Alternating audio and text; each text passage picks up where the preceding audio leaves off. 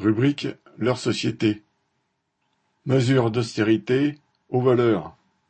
Citation, Nous avons choisi de réduire les dépenses immédiatement et massivement, fin de citation, a asséné calmement Bruno Le Maire le 18 février aux téléspectateurs de TF1 avant le film. Prétextant une baisse dans sa prévision de croissance, le ministre de l'économie a l'intention d'économiser brutalement 10 milliards d'euros sur les dépenses prévues.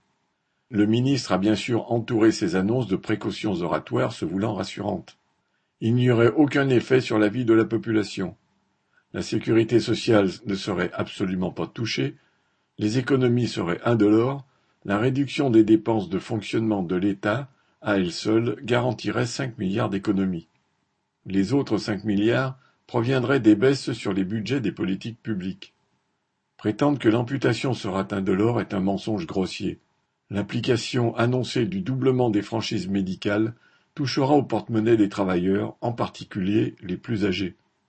Et comment oser dire que les embauches reculées, entre guillemets, le budget déplacement réduit, les dépenses rognées dans les services de l'État ne nuiront pas seulement aux salariés concernés, mais aussi aux usagers. Le lendemain sur France 2, le ministre des Comptes publics passait la deuxième couche. Il fallait absolument rassurer les agences de notation et pour ce faire diminuer le déficit budgétaire. L'État s'était déjà montré très généreux avec ma prime rénove, il allait serrer les cordons de la bourse et tant pis pour les propriétaires peu argentés qui comptaient faire des économies d'énergie en calfeutrant leur maison ou en changeant leur vieille chaudière. De toute façon, ajoute le ministre, avec la révision du calcul du diagnostic de performance énergétique entreprise par le ministre du Logement, tout va beaucoup mieux. Quant à la formation grâce au compte personnel de formation, CPF, pour lequel les travailleurs cotisent, il faudra participer pour 10% à son coût. 200 millions d'euros seront également soustraits au budget de l'apprentissage. Le fonds vert, qui permet aux collectivités locales d'effectuer une transition énergétique, sera amputé de 400 millions d'euros.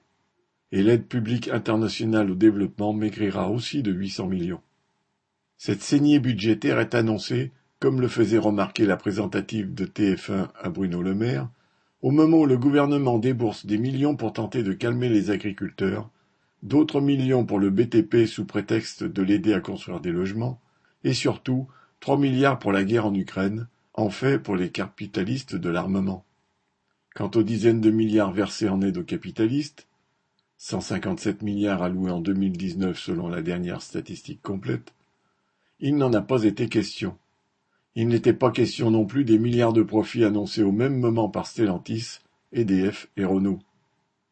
C'est pourtant là que gît l'immense réserve de richesse dont la classe ouvrière est à l'origine par son travail.